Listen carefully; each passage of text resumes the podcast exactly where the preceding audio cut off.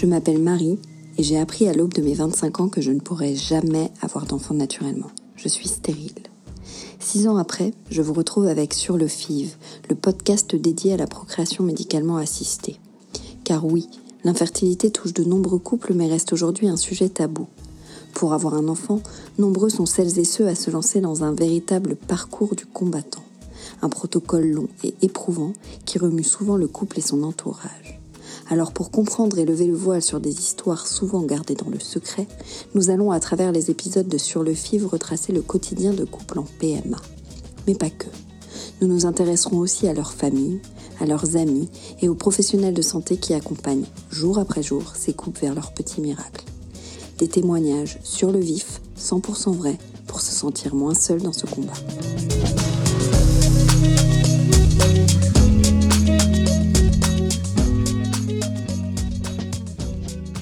À la tête du conte d'Aaron en devenir, Oriane alias O raconte dans son conte le parcours PMA qu'elle mène avec Coraline alias C. Un parcours entre la France et l'Espagne où toutes deux ont eu recours à une fibropa. Si aujourd'hui O est enceinte, le chemin n'a pas été sans obstacle. La galère de trouver un ou une gynécologue lesbienne friendly en France, le choix un peu crucial que l'on se le dise de la clinique en Espagne, les contraintes financières mais aussi les complications médicales. Elle revient pour nous dans ce 13e épisode de Sur le FIV sur les moments marquants de leur parcours. Je vous laisse l'écouter. Bonjour Oriane et merci d'avoir accepté de témoigner pour Sur le FIV. Euh, Peux-tu nous dire en quelques mots qui se cache derrière O et nous expliquer un peu ton parcours? Bah, Merci déjà à toi aussi de cette invitation. Alors O, c'est pour Oriane, c'est pour moi, moi qui tiens aussi le compte euh, Instagram. Et euh, j'ai 34 ans et je suis en couple avec euh, C, qui est Coraline qui en a 30, depuis bientôt 8 ans et on est paxé depuis 7 ans et marié depuis le 11 janvier de cette année. Peux-tu nous résumer un peu rapidement, ou pas rapidement d'ailleurs, ton parcours pour avoir un enfant? Comment as-tu vécu le fait de rentrer en PMA alors, euh, du coup, bah, déjà, nous, euh, à la différence des couples hétéros, euh, c'est que nous, on fait le deuil de la conception dite naturelle depuis longtemps, depuis une mhm. dizaine d'années déjà. Donc, pour entrer en parcours PMA, c'est plus une joie que être, enfin, on en est forcé, évidemment, mais c'est plus une joie qu'une contrainte entre, entre guillemets que ce deuil a été fait depuis bien longtemps. Et en fait, euh, c'est Coraline, elle a toujours eu l'envie d'être maman. Moi, ça c'est venu au fur et à mesure. C'était pas pour tout de suite. Je voulais toute une situation avant. Je voulais être bien dans ma vie, que ce soit professionnel, amical, dans mon corps, dans mon couple. Euh, bon, ça a mis sept ans, on est bien ensemble depuis ces sept années, hein, mais c'est juste mm. que là, on est vraiment des bases solides. Et un jour, euh, j'ai eu euh, une, crise, bah, ce qu'on dirait une crise d'endométriose, parce que j'ai eu une seule douleur, une seule. J'avais des douleurs durant les règles, mais comme on peut dire, c'était de la fatigue, c'était un spasson et c'était terminé. Mais là, j'ai une énorme douleur qui m'a emmenée aux urgences. J'y suis restée euh, trois, quatre jours durant la Saint-Valentin. Et, euh, et du coup, voilà, diagnostic, endométriose, je l'ai pas vu venir. je m'attendais à une appendicite et en fait pas du tout. Donc euh, bah là, ça a tout remis en question. Ça a tout, tout, tout remis en question et du coup, euh, là, on s'est dit, euh, on s'occupe de l'endométriose parce que on connaissait.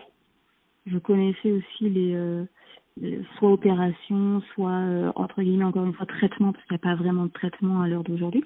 Mais je sais, on s'occupe de ça, on voit ce qu'on nous dit et après on attaque la PMA.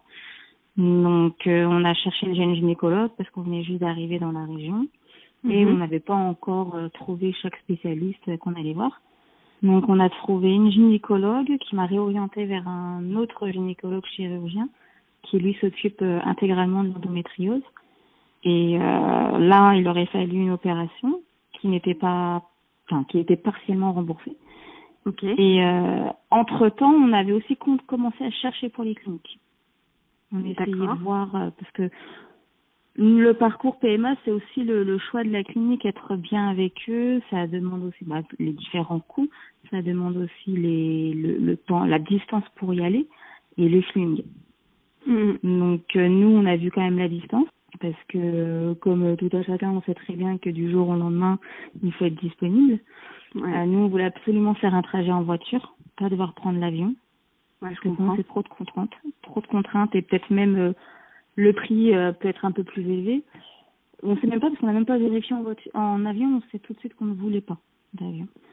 Et euh, alors on avait le discours de ce fameux chirurgien gynécologue et le discours du coup de la clinique qui est lui par rapport à mes douleurs, même si c'était une atteinte euh, plus ou moins sévère de l'endométriose, il n'y avait pas besoin de chirurgie tout de suite. Et on a préféré suivre du coup les recommandations d'une clinique reproductive. Donc on a fait confiance. Entre temps, il s'est passé six mois entre le mois de février et euh, la prise de rendez-vous de, de la clinique. On a toujours l'impression que ça passe vite, mais en réalité, c'est six mois. Et... Ouais. il s'est passé six mois le, temps bah, d'y réfléchir aussi, c'est hyper intéressant. Et puis de se l'idée quand même qu'on va commencer à faire un bébé. Mhm, bien sûr ça devient beaucoup plus concret. Et puis là, de prendre le rendez-vous avec le professionnel, euh, côté France, côté endométriose, côté euh, clinique, ça s'est fait euh, en trois semaines. on a eu un rendez-vous, on a eu le temps de partir en vacances entre temps, quoi. Donc, on a été allé en vacances, on a eu rendez-vous du coup avec la clinique très rapidement par Skype et on était stressés, on avait l'impression de passer un entretien. Mais justement, ouais, comment comment ça se passe euh, rien que pour trouver la clinique, euh, ah. vous avez vous avez cherché euh, sur internet, vous voilà, avez regardé sur des blogs, comment vous avez fait? Alors là, on a cherché sur internet. C'est vrai que c'est enfin, c'était il y a presque presque, bah non, c'était il y a un an. C'était il y a un an puisqu'on est fin juin, c'était il y a un an. Et c'est vrai qu'on s'était dit, mais en fait, comment on trouve une clinique? Qu'est-ce qu'on tape sur le moteur de recherche donc on, on tapait euh, clinique PMA Espagne et on est tombé sur une liste avec les plus grandes cliniques euh, très connues comme euh, Eugin, comme euh, IV, IVF ou ce voilà mhm. ce genre d'abréviation. Et nous, vu que c'était soit Saint-Sébastien, soit un petit peu plus bas Bilbao, c'était un petit peu réduit. Mais je crois qu'il y a des grandes cliniques comme ça, mais je sais pas trop pourquoi on s'est pas dirigé vers elles on a vu une clinique à taille humaine et on s'est on s'est fait aussi par rapport à la ville.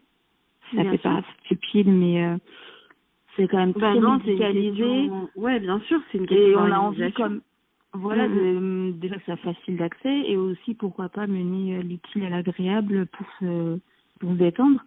Et euh, c'est vrai que cette clinique-là, j'ai l'impression que je crois que c'est parce qu'il y avait un parking gratuit. Mais c'est débile. Mais de rien, parce qu'on y reste 3-4 jours. ah bah, ça, eh, eh bah, ça pèse dans la balance. 100 euros en moins, quoi. non, il y avait ça. Il y avait aussi que, euh, oui, que la ville paraissait agréable, facile d'accès également. Et, euh, et aussi euh, que les avis, le si peu d'avis qu'il y avait sur la clinique, finalement, sur laquelle on s'était orienté, parce qu'on a eu qu'un seul entretien, c'était avec celle-là. Avoir trop de choix, c'est pas bon non plus. Oui, c'est compliqué. C'est ça qui est compliqué, c'est qu'en plus, euh, euh, malheureusement entre guillemets, et heureusement pour euh, pour, pour nous, euh, toute, toute, toute femme en PMA qu'il soit, c'est qu'il y a énormément d'offres. Mais du coup, ça en devient peut-être parfois au risque de parfois être un peu trop commercial. Et donc du coup on demande qui est là pour faire de l'argent, qui est là pour euh, vraiment aller au bout de la démarche. Ça peut être une question qui se pose euh, quand on cherche euh, sa clinique. Et justement économiquement, parce que tu parlais de de parking gratuite et effectivement ça ajoute dans la balance. Comment ça se passe économiquement? Vous avez, vous avez, fait des économies pendant combien de temps? Est-ce que ça a été compliqué à prendre à prendre en charge de votre côté, quoi. Ouais, bah du coup l'endométriose a été diagnostiquée en février 2019. Mhm. Moi j'avais euh, du coup, euh, je travaille à l'hôpital, donc euh, j'avais pris un poste six mois auparavant et j'avais bah, un salaire, je commençais un petit peu à économiser. Et dès qu'il y a eu le diagnostic, là on s'est mis vraiment à beaucoup plus économiser. Donc on a eu bah, des petites contraintes où on s'est un entre guillemets interdit certaines choses, mais on était tellement motivés à, à économiser, un souhaitation, limite on était radines entre nous, que c'est pas grave, on sait pourquoi on le fait, donc c'est pas bien sûr, pas si parce que, ça. Pour celles qui écoutent, ça coûte un combien un, un, an et demi d'économie. Parce que je disais pour celles qui écoutent, euh, est-ce que tu as, un ordre d'idée à leur donner sur euh, combien ça, ça coûte euh, Alors, en Espagne? Pour le choix de la clinique, on a aussi effectivement euh, mis ce, ce, compte, euh, le compte du prix euh, dans, dans la liste de choix évidemment. Donc je crois que c'était, ça faisait peut-être partie l'un des moins chers. Mhm. Une autre, notre FIV, elle nous a coûté 5250. Je la décime mal près, mais 5250 juste l'acte, juste juste la FIV. Il n'y a pas les rendez-vous médicaux. Il n'y a pas. C'est ce que j'allais dire. trouver le gynéco aussi. On a mis 6-7 mois à trouver un gynéco. On a vu quatre gynécos. Donc euh, non, il y a ça. Il y a certains examens. Enfin, nous c'était une FIV, donc il y a juste euh, l'AMH, la pour calculer la réserve ovarienne, qui était euh, pas gratuite. Le reste, ça l'a été. Euh, mais après, il y a voilà, aller-retour, hôtel si on dort là-bas, restaurant, euh, voilà.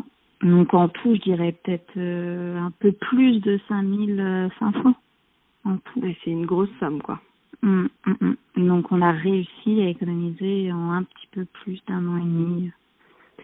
Et du coup, du Et côté français, économies. la question du côté français, c'est de savoir euh, comment on trouve euh, une gynéco ou un gynécologue d'ailleurs euh, Mhm. qui est, on va dire, lesbian friendly dans le sens où il accepte de faire votre suivi de FIV alors que la FIV se passe à l'étranger, etc. Voilà.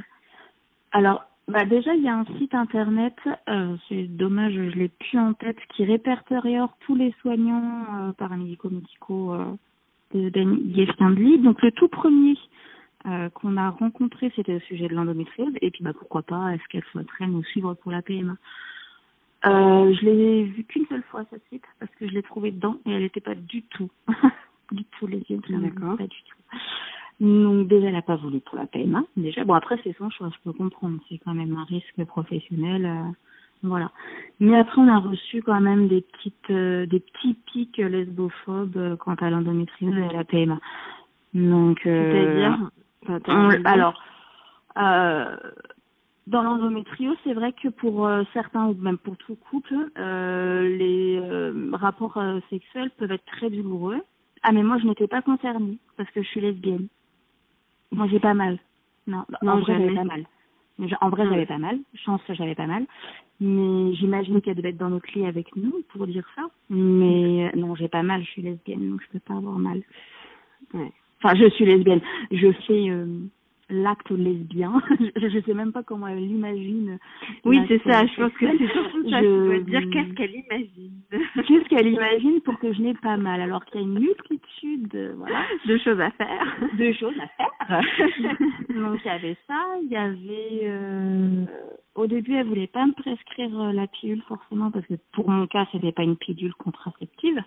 Mhm. C'était une pilule pour euh, arrêter euh, les règles puisque je l'ai prise en continu pendant euh, un an. Mais à côté de ça, elle voulait la prescrire quand même à Coraline au cas où. On ne sait jamais. Mais au cas où, Non, on ne sait jamais de quoi. Enfin, quand Coraline m'a raconté ça, j'ai fait, j'ai dit pourquoi tu dis ça, la dame? Mais si jamais elle change d'avis, enfin au Si cas jamais elle change, ben Mm. oui. Elle change de d'accord. bord, tout ça, ouais. ouais. Voilà. Elle a demandé confirmation aussi à Coraline si elle avait bien fait l'amour avec euh, des hommes. Ok. Ouais, parce que d'après un examen, c'était pas très sûr sûr, tu vois. ok. Bon, d'accord. Ok. On l'utilise pour avoir euh, l'adresse et le rendez-vous avec euh, le gynéco chirurgien endométriose et basta. Après, on l'a jamais revu.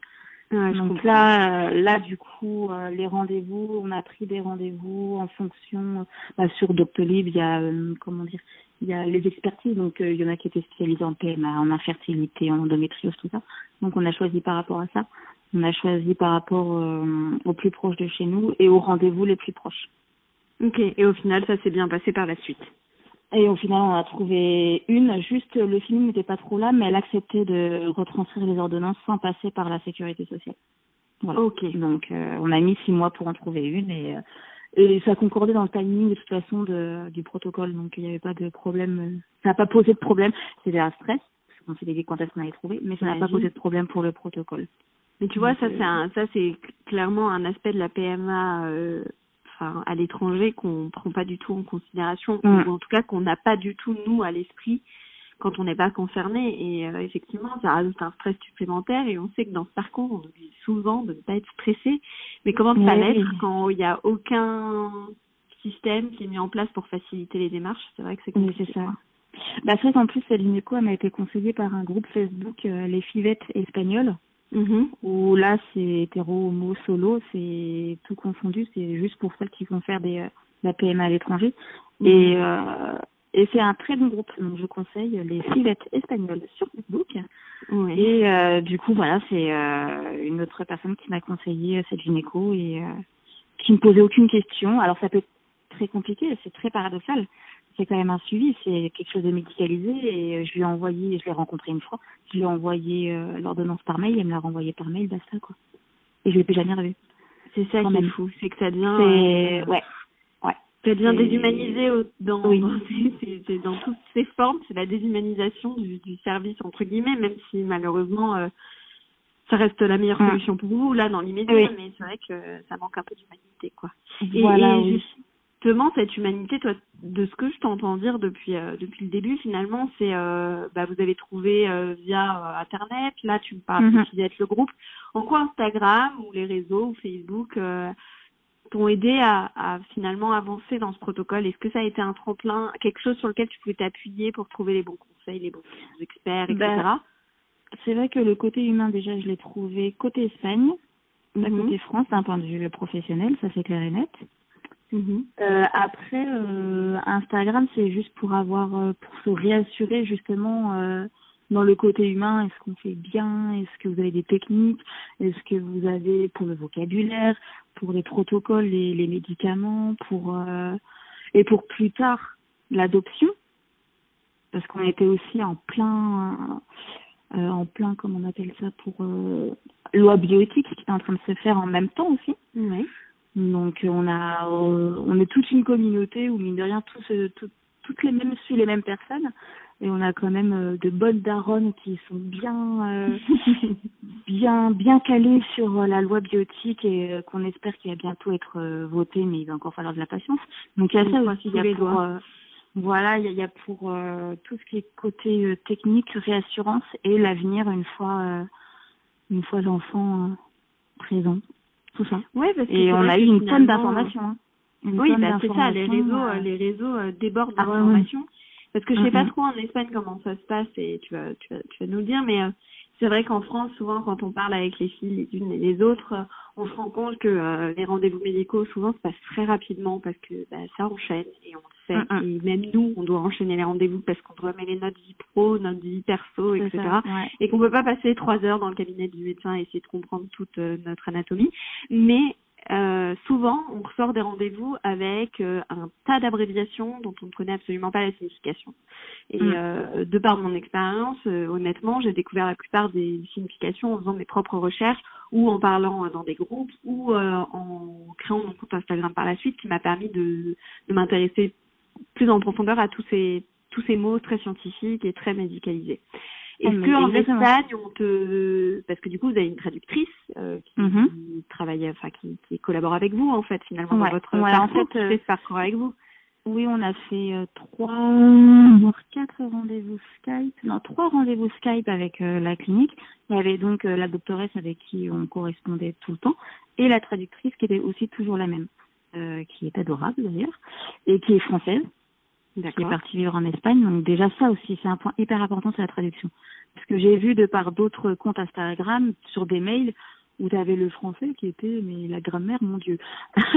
ouais, des fois relire à deux fois pour être sûr, c'est quand même des médicaments, des protocoles à suivre et ouais, c'est euh, embêtant, bien sûr. Moi, ça m'aurait un petit peu stressé, mais c'est pas en, en, aucun cas un jugement. Hein. Mais c'est ça fait partie aussi, c'est vrai, d'un critère, c'était la, tradu la traduction. Et euh, avec elle, on n'avait pas peur de poser des questions. Parce qu'on correspondait énormément par mail aussi avec Karine, qui Karine, elle euh, traduisait évidemment pour euh, pour euh, la doctoresse. Mais franchement, on a, il y avait des fois des questions. Je me souviens pour la deuxième injection pour Coraline, celle qui a dû avoir la ponction. elle a dû la faire toute seule parce que j'étais au travail et, ça a saigné après. Donc elle m'a appelé tout de suite au travail. Elle a eu un peu peur. Est-ce que je l'ai bien fait Enfin, elle a tout de suite, voilà, était inquiète. J'ai appelé euh, le numéro d'urgence, je lui ai expliqué et non, non, vous inquiétez pas, euh, l'injection est bonne, tout a été injecté, il n'y a pas de problème, c'est juste que là, du coup, il va y avoir un, bah, un hématome vu que ça a saigné. Mais voilà, mais même ça, alors que même ici, en étant bah, maintenant enceinte, j'ai trop peur d'appeler ma sage-femme quand ça va pas. Euh, je comprends, pas. Ici, j'ose pas. D'être, d'être, d'être relou, des me permettre d'avoir trop de questions et du coup on n'ose pas alors que c'est dans notre droit le plus total parce qu'on est en train de enfin je pense qu'à partir du moment où on rentre au PMA, quand on l'a pas vécu, euh, alors à part celles qui l'ont vécu une première fois et qui reviennent sur un, un second cycle, et encore que euh, à chaque mm. cycle on a son lot de surprises, euh, effectivement c'est l'inconnu absolu. Enfin, ah c'est légitime de se poser autant de questions, quoi. Mm. Alors en fait, je posais des questions, voilà, sur Instagram, je demandais confirmation. Euh, par la clinique ou les deux en même temps ou d'une avant et qu'est-ce que vous en pensez les filles? C'était complémentaire en fait alors après, chacun a son protocole. Il n'y a pas beaucoup encore de fibropas en ce moment, mais ça commence à venir. Euh, mais euh, voilà, après, euh, la technique en elle-même, les inquiétudes sont quasiment toutes les mêmes pour tout le monde. Et eh ben justement, parle, parle-nous un petit peu de cette fibropa pour celles qui ne connaissent pas. pourquoi vous avez choisi de passer par ça? Alors, d'abord, rappelle-nous ce que c'est une fibropa et ensuite explique-nous, si tu le veux mm. bien, pourquoi vous avez choisi de faire une fibropa. Alors déjà, la fibropa, c'est une FIV, une FIV mhm. et en fait, c'est réception de l'ovocyte par la partenaire. Donc, euh, dans un couple de femmes, il y a la personne qui va avoir euh, la stimulation ovarienne en vue de la ponction. Mhm. Et d'autre part, il y aura la receveuse, la maman porteuse, qui, elle, va avoir une stimulation de l'endomètre et avoir le transfert. D'accord. Voilà. Nous, on l'a pas choisi en première intention parce que bon bah à la base voilà il y a le mot génétique quand même qui pour celle qui va porter qui peut être importante et malgré euh, l'endométriose c'est pour ça que comme tu l'as dit un petit coup de pied aux fesses on va y aller donc on c'était on partait sur une fille tout ce qu'il y a de plus entre guillemets classique sauf que euh, la clinique elle m'avait préconisé deux stimulations sur deux cycles et euh, sachant que j'ai quand même une endométriose de stade 3 donc j'ai un nodule au rectum, mon ovaire droit qui est accolé à ce nodule, et j'ai mhm. un endométriome de quelques millimètres sur l'ovaire gauche. Donc il fallait plusieurs stimulations. Et euh, c'est vrai que ça faisait peur. Quand même. j'imagine. En plus des douleurs, ça peut s'aggraver. Donc euh, on nous a parlé, on connaissait la méthode repas, on nous a quand même parlé de cette méthode, enfin la clinique, la doctoresse nous en a parlé, on y a réfléchi et c'est vrai qu'on n'a pas réfléchi longtemps, quoi. Parce que c'est vrai que la génétique, euh, oui, c'est important, mais là aussi, ce deuil, il est fait depuis des années en partie dans un couple lesbien, donc. Euh, ouais, si finalement euh, vous portez un, enfin, et un petit voilà. chacune dans le dans, dans bébé voilà. dans tous les cas par le fait que tu la portes et que mm que tu portes le bébé et que je pourrais dire que Coraline a mis sa petite graine. Exactement. tu pourrais lui dire ça. je pourrais dire ça. Et apparemment, euh, bon, c'est des, des études. Je ne suis pas trop euh, étendue sur le sujet, mais c'est vrai que la personne qui porte, pour un, c'est un don dans un don de d'ovocyte de toute façon, l'a dirigé parce que c'est ma femme, mais ça reste un don d'ovocyte. Et c'est vrai que le fait que la mère qui porte euh, dégage, enfin va quand même faire intégrer sa, sa propre génétique au futur bébé. Donc ah, avec un peu de chance, euh, enfin avec un peu de chance ou pas, je m'en fiche, on saura jamais de toute façon génétique de quoi.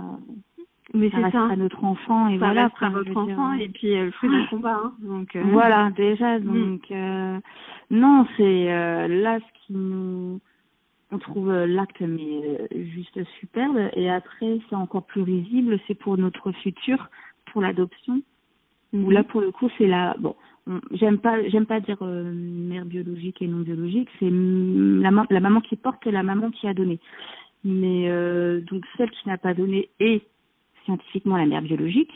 D'accord. Et c'est la mère biologique qui va devoir adopter pour le coup vulgairement parlant dans un monde hétéronormé son propre enfant biologique. C'est fou. Ouais c'est fou. Mais bon c'est la vie en France Donc voilà, ça va voilà, finir par évoluer, on espère. voilà, ça mettra du temps, mais ça évoluera. Mm. Mais voilà, donc la méthode repas, euh, c'est entre guillemets imposé euh, à nous, mais euh, pour le meilleur. pour le meilleur. On a annoncé du coup à notre famille qu'on allait commencer ce parcours.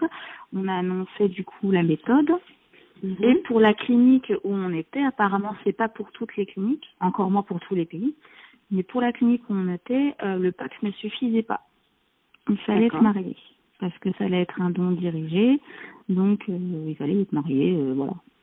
Ok. Et nous, c'était pas du tout dans notre dans projet. Nous, nous on voulait on voulait se marier c'est sûr parce que de toute façon pour l'adoption il fallait être marié mais c'est surtout qu'on souhaitait se marier avec bah, un enfant je trouve ça joli donc euh, bon, bon bah s'il faut se marier, on fera un petit mariage et un gros mariage plus tard, c'est pas grave. Ouais, bien sûr.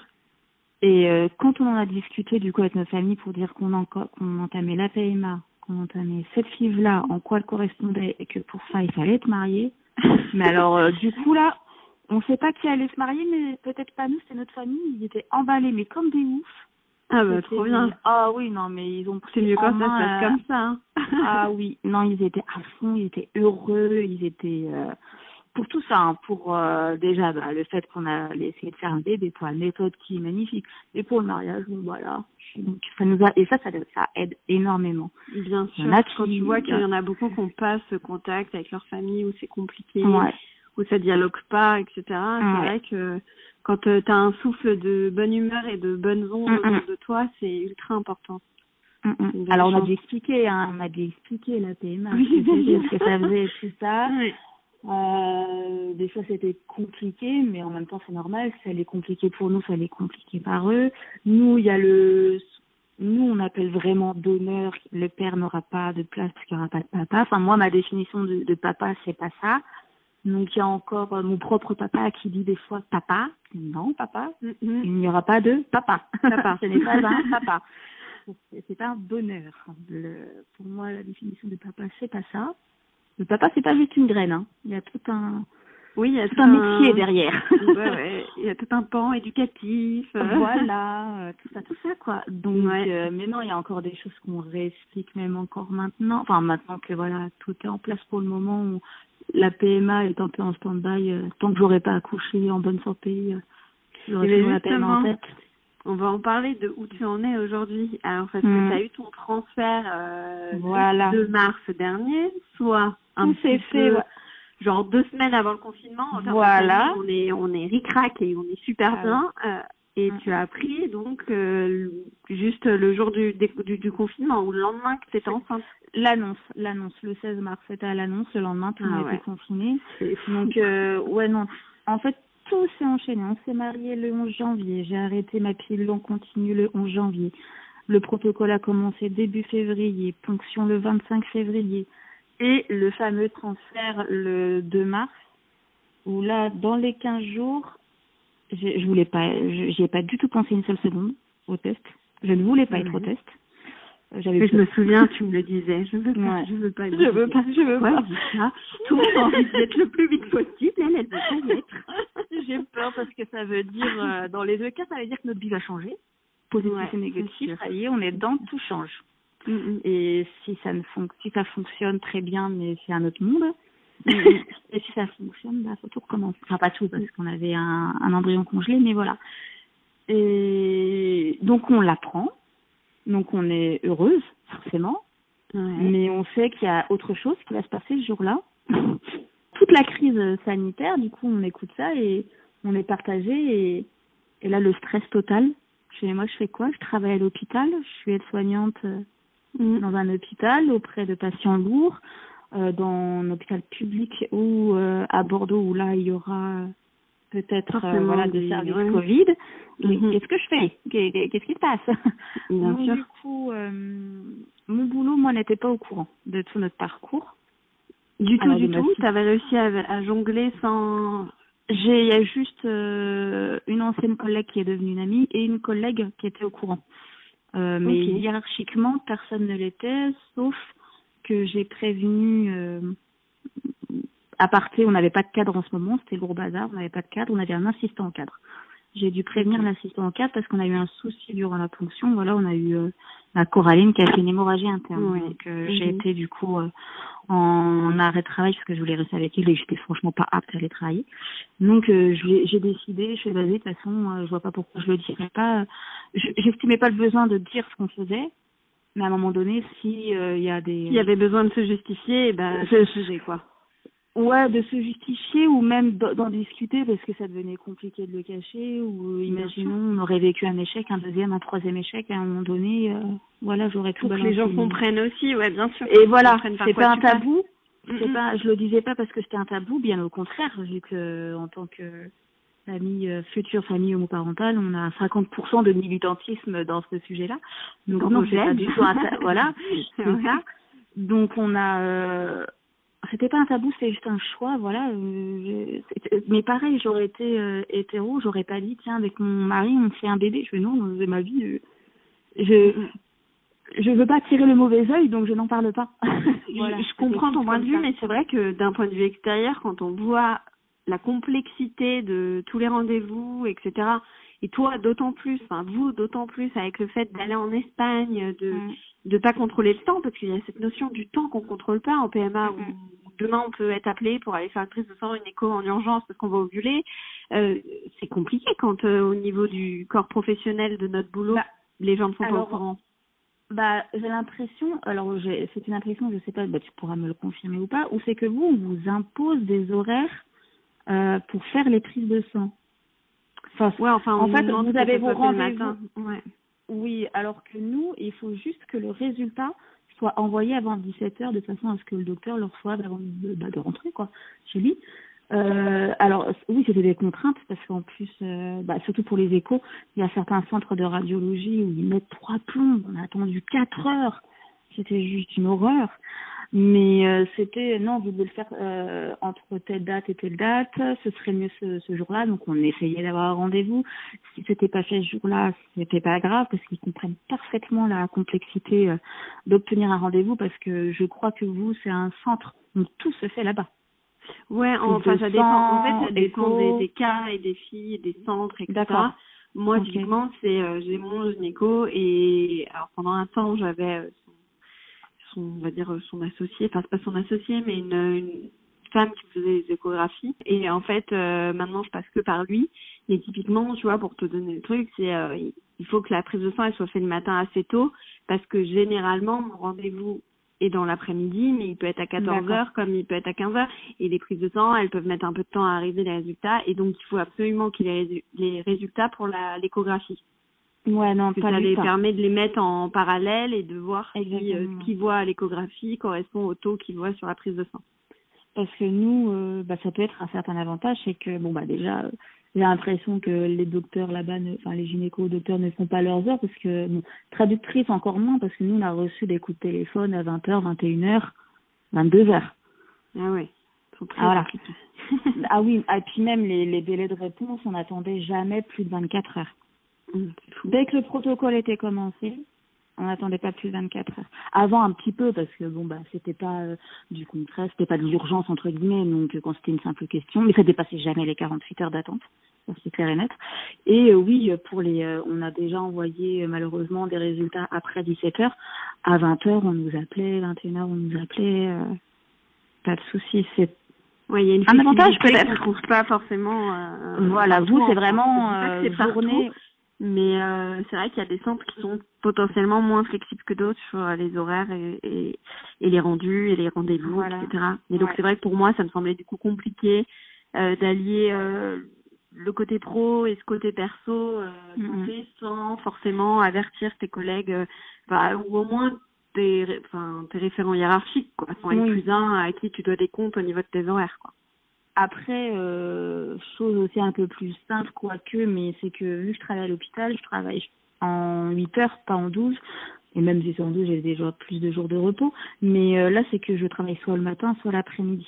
Donc le mieux, c'était quand c'était quand j'étais l'après-midi, comme ça le matin, j'avais aucune difficulté à aller à un centre de radiologie ou euh, laboratoire. Et même quand Corinne a fait ses propres examens, elle a commencé à 10 heures. Ok. Son taf. Donc avant, elle y allait beaucoup plus tôt et il n'y avait pas de souci quoi. Le problème c'était quand j'étais du matin, là c'était un petit peu compliqué et pareil pour les euh, les injections. Moi je voulais pas faire d'injection au boulot. Je voulais pas aller aux toilettes euh, d'un hôpital me faire euh, des injections. Surtout que moi je faisais celle de Coraline et Coraline faisait les miennes. Ouais. Donc tu, ouais. Donc c'est bien, nous aussi on fait ça. mais ouais. Enfin, je lui fais pas du coup, mais il me les fait. mais euh, c'est limite plus simple pour moi parce que me les faire à moi, j'aurais pas réussi quoi. J'aurais pas. Ouais, moi non plus. Je sais qu'il y en a beaucoup qui le font, mais ouais. je sais pas. C'est comme euh, retirer la bande de cire, j'arrive pas, tu vois. Donc, euh... mais c'est vrai, mais c'est pareil. Il faut un peu une espèce de surprise qui fait ah t'as pas le choix cette dent. Exactement. Genre, tu, tu vas chez l'esthéticienne, elle t'enlève la, la, la bande de cire, t'as pas mal. Voilà. T'as pas mal, ça dépend où, mais t'as pas trop mal. Oui, mais t'as les qui le fait, il y a le côté de oh, ça va faire mal. Ouais. pareil avec la piqûre. Euh, mais voilà, donc il y, y, avait ça, et c'est vrai que pour, euh, on a trouvé un bon infirmier libéral. Dès expliquer notre situation, en fait, c'est vrai que c'est rare la, la fibre, enfin elle est très peu connue la fibre pas encore plus dans un pays où elle est interdite. Euh, donc tout le monde était toujours emballé. Bon après ils n'allaient pas me dire, enfin ils n'allaient pas. Quoique il y en a qui qui auraient pu, je pense, mais euh, on a tous eu que des retours positifs par rapport à ça. Et euh, la famille libérale, euh, pas de problème aussi, il nous a expliqué comment faire. Et c'est vrai que la première fois, on a eu rendez-vous avec lui à 23 heures, quoi, pour faire la première injection. Bon, après, j'ai un peu avancé, hein, parce que des fois, quand je commençais à 6 heures du matin le lendemain, c'était un peu compliqué. Mais, mais non, on n'a jamais eu de gros problèmes. C'était surtout pour les échos où on a mis du temps à trouver un centre qui était rapide. Oh là là, c'était une horreur. Mais sinon, le reste, franchement, même pour euh, la ponction, il n'y a que Coraline qui a dû demander un arrêt maladie, parce qu'elle aussi, elle n'en a pas parlé à son boulot. donc elle a dû demander une journée d'arrêt maladie. Moi, j'ai été en congé, en repos, donc chance. Euh, on avait fait une nuit à l'hôtel, donc euh, pas de souci. On s'est trouvé qu'on a quand même dû mettre euh, une semaine d'arrêt maladie puisqu'il y a eu cette fameuse hémorragie. Et pour le transfert, on était toutes les deux en vacances. Donc aucun problème. Sur ça, on a eu vraiment de la chance. Et justement, quand euh, quand quand quand il y a cette hémorragie interne, etc. Est-ce qu'à un moment donné, tu remets tout, enfin vous, d'ailleurs, je dis tu depuis tout à l'heure, mais euh, vous remettez tout en question, vous vous dites pourquoi, pourquoi on fait ça, et je comprends pas trop. Est-ce que tu peux expliquer Parce que c'est vrai que souvent on n'a pas encore, euh, on est tellement tête tête baissée dans notre protocole qu'on lève pas la tête pour se dire qu'est-ce que je suis en train de me faire, qu'est-ce se passe? Mais et c'est exactement ça. au début, on fait un bébé, un bébé, mais comme tout le monde fait un bébé, parce que tout le monde passe par une PMA pour faire un bébé, non? Bah oui. on fait pas ça pour faire un bébé. mais il y en a qui on prend... que d'autres quand même. Hein. oui. Après, voilà, on prend, on prend juste quelques médicaments, on fait juste quelques piqûres, mais voilà. c'est comme tout le monde, c'est tout le monde. Rien de bien méchant. Rien bien méchant. Eh ben non, bah là, la grosse claque. La grosse claque. J'ai eu la peur de ma vie. J'ai eu euh, les pompiers, le SMUR, le, le, les médecins chez moi, enfin chez nous, dans un 38 mètres carrés. J'ai pas compris ce qui se passait. Euh, urgence vitale. Euh, je fais non, là, j'ai pas, j'ai pas saisi. Le lendemain matin, j'avais mis mon réveil à 8 heures parce que je vais mettre ces fameuses ovules de progestérone. Je me qu'est-ce que je fais? Mais voilà, mais qu'est-ce que je fous à mettre ça? Mais qu'est-ce que mais quoi C'est pas et là, on a... ce à quoi tu penses au moment où tu le fais. Ah non. tu penses qu'à elle et ouais, non, tu fous un peu des ovules là. Ouais.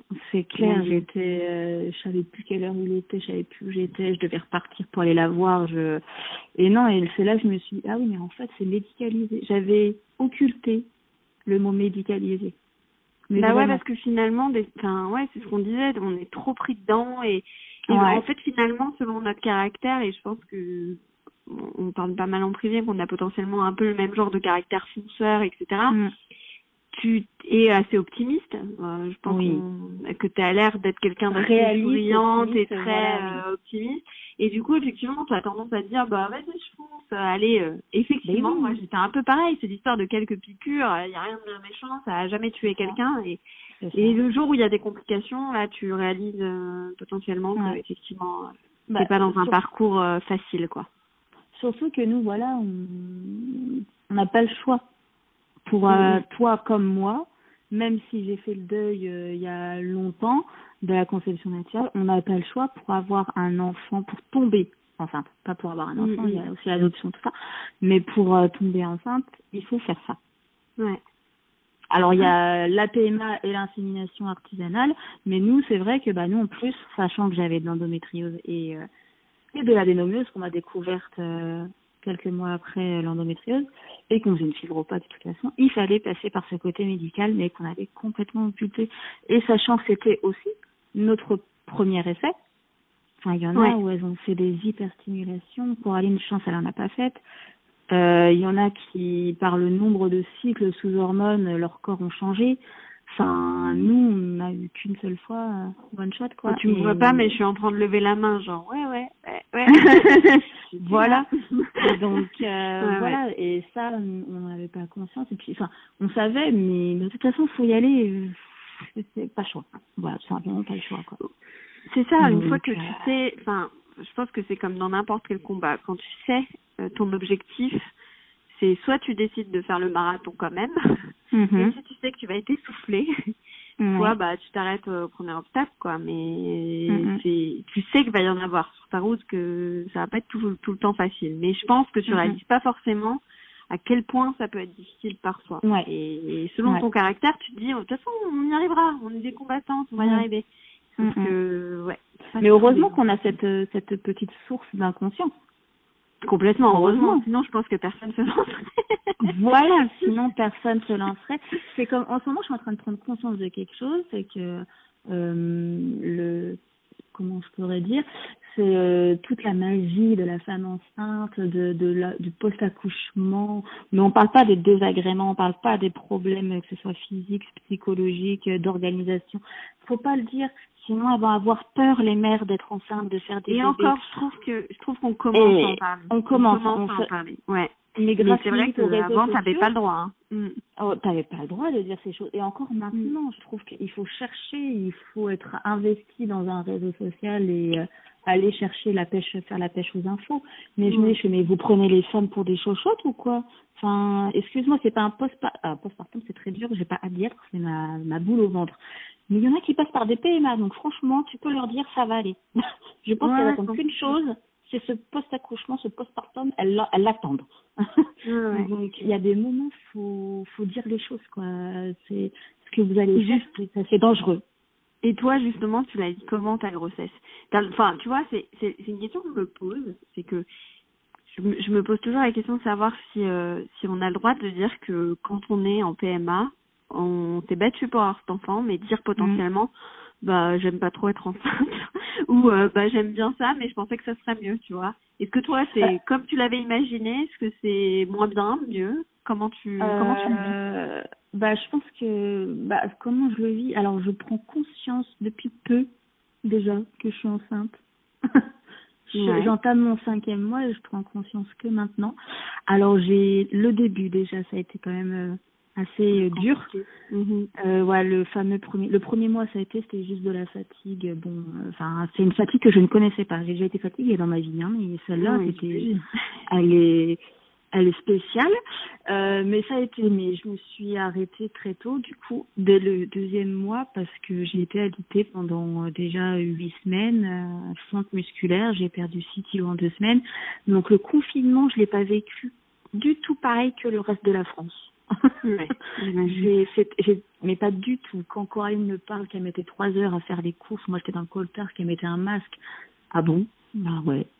Ouais, bah t'as vécu un micro-confinement sous la couette, quoi. Voilà, c'est ça. Donc là, déjà, elle, elle était heureuse que je sois enceinte, forcément, mais moi, je, je suis pas enceinte, je suis malade. Ouais, c'est vrai que, que ouais, faire le, le premier trimestre, là, ça doit être compliqué. Ouais. Voilà, donc il y en a, c'est vrai, qui disent mais t'es enceinte, c'est trop bien. Je dis oui, mais là pour le moment, je me, j'essaye de manger, j'essaye d'être réveillée, j'essaye de m'asseoir, qui était déjà très compliqué. Après, voilà, euh, on voit. Mhm. Déjà en plus, euh, c'est une attente interminable d'avoir les premières échos. Je trouve que on... bah, après, quand ils disent mais on voit rien, mais on peut rien mesurer, mais on peut oui, d'accord, ben, je vous crois, hein, mais bon, vous nous lâchez comme ça 12 semaines, quoi. Alors, il y en a qui disent, et je pense que c'est vrai, du coup, tant que tu as des symptômes, c'est qu'il est là. Ouais. Mais quand j'entends les symptômes de grossesse extra-utérine qui peuvent être asymptomatiques aussi, enfin, on vit des choses et sont contraires partout, en fait on a tous les mêmes symptômes pour toutes euh, les gravités qu'il peut y avoir euh, malheureusement dans un premier trimestre. Donc bah ça veut rien dire que je vomis, ça se trouve je vomis parce qu'il y a quelque chose de grave, parce que enfin on sait pas. Donc c'est très bon. Après, ok, je suis enceinte, il est là, le cœur bat, c'est très bien, il est toujours là, mais il n'y a rien qui se passe encore. c'est très dur. Heureusement, il y avait Coraline qui elle était tout le temps euh, folle de joie et moi petit à petit. Mais, ouais. Mais moi, j'étais réaliste. sans doute dans un système de défense, en fait, je pense, de protection, voilà. en fait. Voilà. J'étais, au début, j'avais peur en plus quand j'ai vu que j'ai perdu ces fameux 6 kilos et fondu en larmes devant la sage-femme. Je me mon Dieu, je suis en train de tuer le bébé. Alors qu'il n'est pas vraiment là. Euh, non, non, tout va bien. Il y a juste vous qu'elle n'est pas bien, mais le bébé, lui, il fait encore sa vie pour le moment. Ok. Donc ça déjà, ça m'a rassurée. Là, je commence à, là, je commence à prendre conscience que ce que je fais aura une incidence pour euh, pour, lui, enfant, ouais, pour lui ou elle. Donc euh, euh, j'ai peur de trop bouger. En plus, trop bouger, ça, ça, ça commence à tirer. Ça fait, enfin, tu commences à avoir des désagréments aussi. Je sais pas quoi faire des fois. J'arrive pas à me limiter en fait c'est ce que je fais bien, c'est ce que je fais pas bien, parce que j'ai pas envie de retourner dans une PMA, parce que j'ai pas envie euh, que que en fait limite au premier trimestre j'avais pas plus peur que ça parce que, ouais, parce que tu réalisais pas finalement parce que je réalisais pas et je me disais si je le perdais ce serait une catastrophe mais on s'est même pas encore projeté on était dans une dans une bulle de crise sanitaire, de, de nausées et de remontée acide. Donc, on n'était pas encore dans la bulle de projection. Là, on commence à se projeter. On nous demande qu'est-ce qu'on veut pour la naissance. On nous demande qu'est-ce qu'on préfère comme sexe, comme prénom, comme machin. Donc, on est automatiquement dans la projection. Et là, je commence à flipper. Ah ouais. Encore, ouais. Encore plus quand les échos arrivent, j'ai vraiment peur avant. J'ai très très peur avant parce que c'est là qu'on peut nous annoncer. C'est comme le test, hein. comme le test de grossesse, c'est là qu'on va m'annoncer quelque chose. Ouais, Donc, euh, bien ou pas bien, euh, voilà.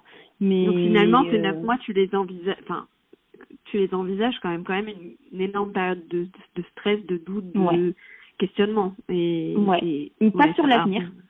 Pas sur l'avenir, est-ce que je serai une bonne mère ou quoi qu'est-ce Non, pas, pas encore. Pas encore. On ouais, pas encore mais en plus. Mais là, euh, c'est juste le présent. Là, c'est euh, là, c'est euh, le maître mot, je trouve, de la grossesse jusqu'à mon cinquième mois, donc que j'entame, c'est la perte de contrôle de ton corps. Ouais. Total. Mais vraiment, autant dans la PMA, tu ne contrôles pas. voilà.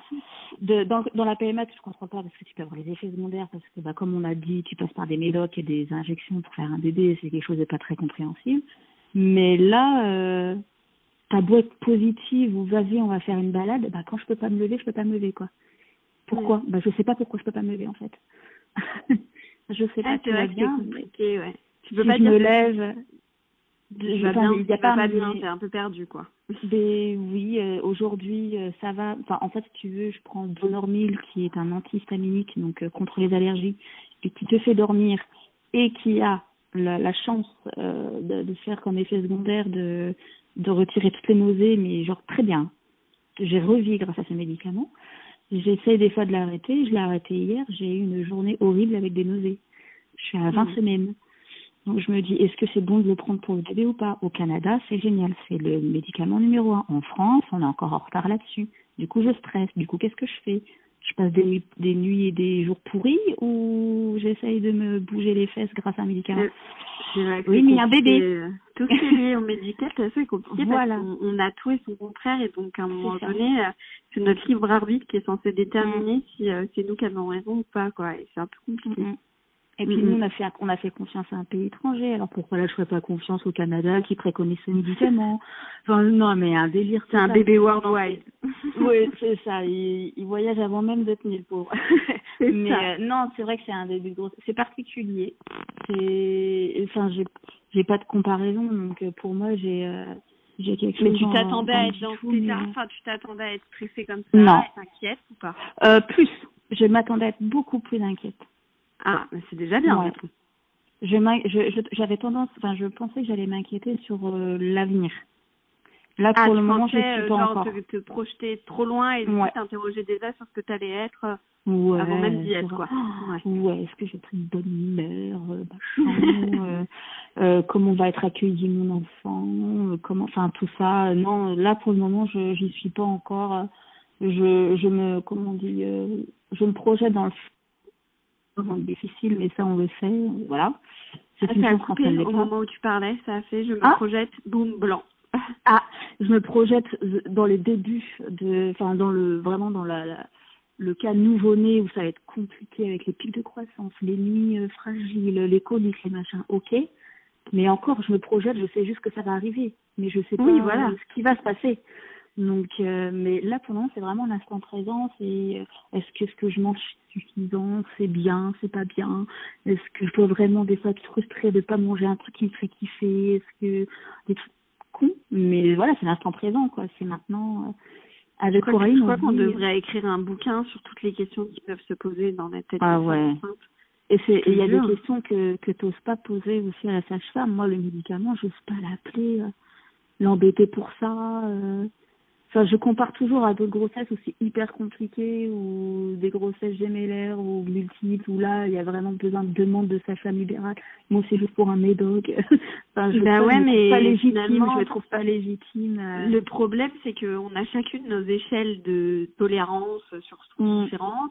Et c'est la même chose avec même euh, nos interrogations. Et en fait, euh, tu devrais te sentir tout autant légitime qu'une autre Ouais. à, à poser tes questions parce que parce que tu as une un bébé précieux à l'intérieur de toi. Enfin, Mm. tu sais par quoi t'en es passé pour l'avoir. Donc, euh, tu vois, un moment Ben, et pourtant, et pourtant, je me dis, euh, estime-toi chan chanceuse, euh, tu es avec une femme avec qui tu as pu te marier, tu as pu avoir accès pour avoir un enfant, quelle chance, dans un pays étranger certes, mais tu as eu le droit.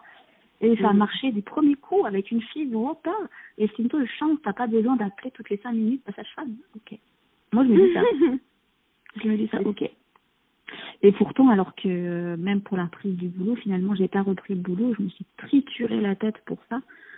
Et euh, jusque tout le monde me disait, je écoute, tu diras ça qu'une seule fois dans ta vie, parce que si euh, seconde grossesse il y a, ce sera sans doute Coraline, mais même pas sûr parce que notre idéal avant la naissance c'est euh, un seul enfant. Mais euh, et, et même neuf mois d'absence sur euh, 40 années de travail, je pense qu'ils vont s'en sortir. Mais ça a été très oui, dur. c'est ça. Ouais, non, mais je comprends. Je comprends. euh, Ça a été très dur 200%. euh, de cette euh, alors conscience professionnelle, j'en sais rien, culpabilité, j'en sais rien, ou le fait d'être bien vu, j'en sais rien non plus. Mais euh, j'avais du mal, vu que je me sentais pas enceinte, en fait, je qu'est-ce que je fais chez moi? Ok, j'étais pas bien, mais à un moment donné, ça a été un peu mieux. de faire un, un faux- une fausse déclaration, quoi. Mais oui, mais complètement. Le plus gros mytho de la Terre, quoi. le et généralement les plus gros mythos sont ceux qui marchent. mais, euh, mais là je me suis dit est-ce qu'on va me croire? Bon non t'es lesbienne t'as été en de faire un bébé ah mais pourtant ça existe Mais c'est- c'est compliqué sachant que personne n'était au courant en plus donc euh, Oui, je leur ça. ça. comme ça euh, ah ouais eh ben donc non non il y a plein ça commence à être concret je pense que quand on va connaître le sexe là euh, là j'ai peur de me projeter tu vois c'est quand, du coup, là, là c'est quoi les Le prochains, les prochains, Là, les, le- prochaines étapes? Ouais, la prochaine étape, du coup, euh, c'est euh, l'écho de Morpho et pour le sexe le 15 juillet. D'accord. Euh, bon, le lendemain, j'ai la sage-femme. Là, la dernière fois, elle m'a dit d'ailleurs à ce rendez-vous, on commencera à parler de la préparation à l'accouchement. Je dis quoi Quoi Déjà? Hein? Mais pourquoi Il faut que ça sorte, ça reste pas, Oui, ça ça, reste pas-. Voilà. Ok. Genre, moi, je vais accoucher. Ok, d'accord. Donc, euh, mais oui, donc les prochaines étapes, c'est ça. Euh, euh, on, on- je suis optimiste, mais plus réaliste que optimiste. C'est vrai. Je. Et d'ailleurs, la sage-femme, je suis désolée, je rebondis là-dessus, mais la sage-femme que tu as trouvée en France, c'est une sage-femme, donc euh, Oui.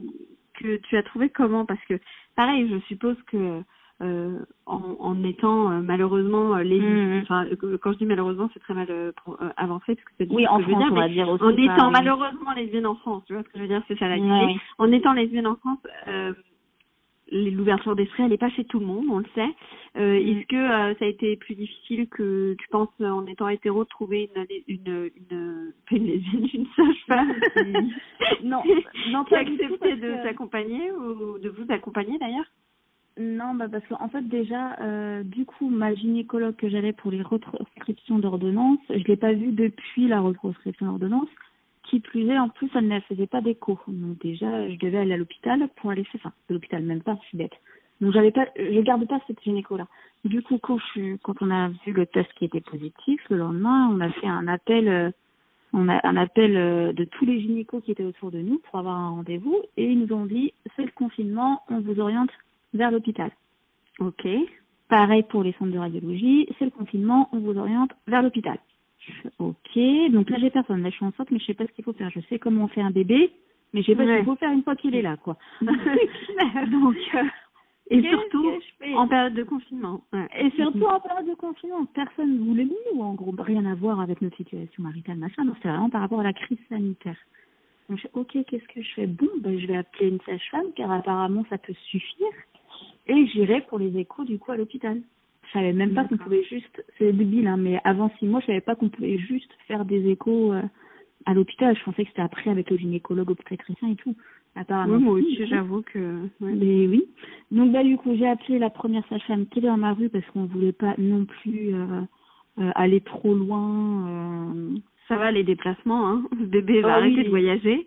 c'est ça, et que et que bah aussi c'est une période compliquée. Donc déjà à chaque fois, il fallait sortir la feuille, machin. Là, c'est la feuille dans notre périmètre. et même si un jour ça va pas trop, enfin je sais pas si en cas d'urgence tu peux aller chez sa femme ou directement aller aux urgences maternes, mais au moins je sais qu'elle est pas loin, si je suis toute seule et qu'à ce moment-là je pouvais pas conduire parce que j'étais pas bien, bah au moins je pouvais y aller à pied, il y avait pas de souci quoi. Donc finalement on pied, c'était compliqué. Donc on a trouvé, je lui ai expliqué, bon il y avait pas Corinne parce qu'elle pouvait pas rentrer, elle, attendait dans la voiture, et il n'y a pas eu de aucun problème, il n'y a pas eu de non. Non, la, seule question du coup, c'était effectivement quand il a fait faire le cariotype, euh, avoir le nom de entre guillemets la donneuse, parce que c'était vraiment par rapport à elle du coup, pour l'embryon. Ah bah oui. Mais euh, non, il n'y a pas eu, enfin j'ai pas senti en tout cas. Bon, bah, a... Non, non, il n'y a pas, a pas eu de, de soucis. Même quand j'explique pour les échos, euh, pas de problème. De toute façon, il pose les mêmes questions, les yeux, tes basta, hein, le reste. Non, pas de problème. Pour le et ben exactement, c'est tout ce qu'on souhaite. Et du coup, mm. d'ailleurs, on va, on va conclure là-dessus, euh, pour pas que je te prenne trop de temps non plus. Non, euh, Qu'est-ce qu'on peut te souhaiter là pour la suite? De, de réaliser euh, avant l'heure que tu vas être une mère extraordinaire et que vous allez, euh, enfin, on met des mamans d'enfer, des, des darons ouais. devenir les plus stylés. C'est ça. c'est ça. non, euh, non, mais le mieux déjà, enfin voilà, je vis pas trop loin parce que voilà, la vie fait que, mais je veux déjà. Moi, ma peur, j'ai pas plus peur que ça que de l'accouchement, j'ai peur du personnel médical. Hmm. Donc, euh, je veux un personnel médical qui suive mon projet de naissance quand j'en aurai un et que si vraiment ils peuvent pas le suivre, c'est qu'il y a urgence vitale derrière. mais qu'ils soient à l'écoute et qu'ils prennent en considération que ma femme c'est pas un accompagnant, ou une accompagnante, c'est ma femme, mhm. et que euh, on s'attend déjà, on est déjà habitué avec tous les bouquins, tous les mails avec un papa. Donc euh, j'espère qu'ils prendront en considération ma femme, voilà. Bon, ben, Moi c'est, je vois jusqu'à la C'est le plus beau souhait. C'est vraiment euh, inclure qu'on est deux mamans et que et que c'est elle et pas il et que c'est pas accompagnant, non c'est femme. C'est voilà. Voilà. Bon bah écoute, merci beaucoup. Et plein de bonnes bah, Merci à toi. à toi. Ouais. Et des bisous à tous les deux. merci beaucoup. ciao, ciao.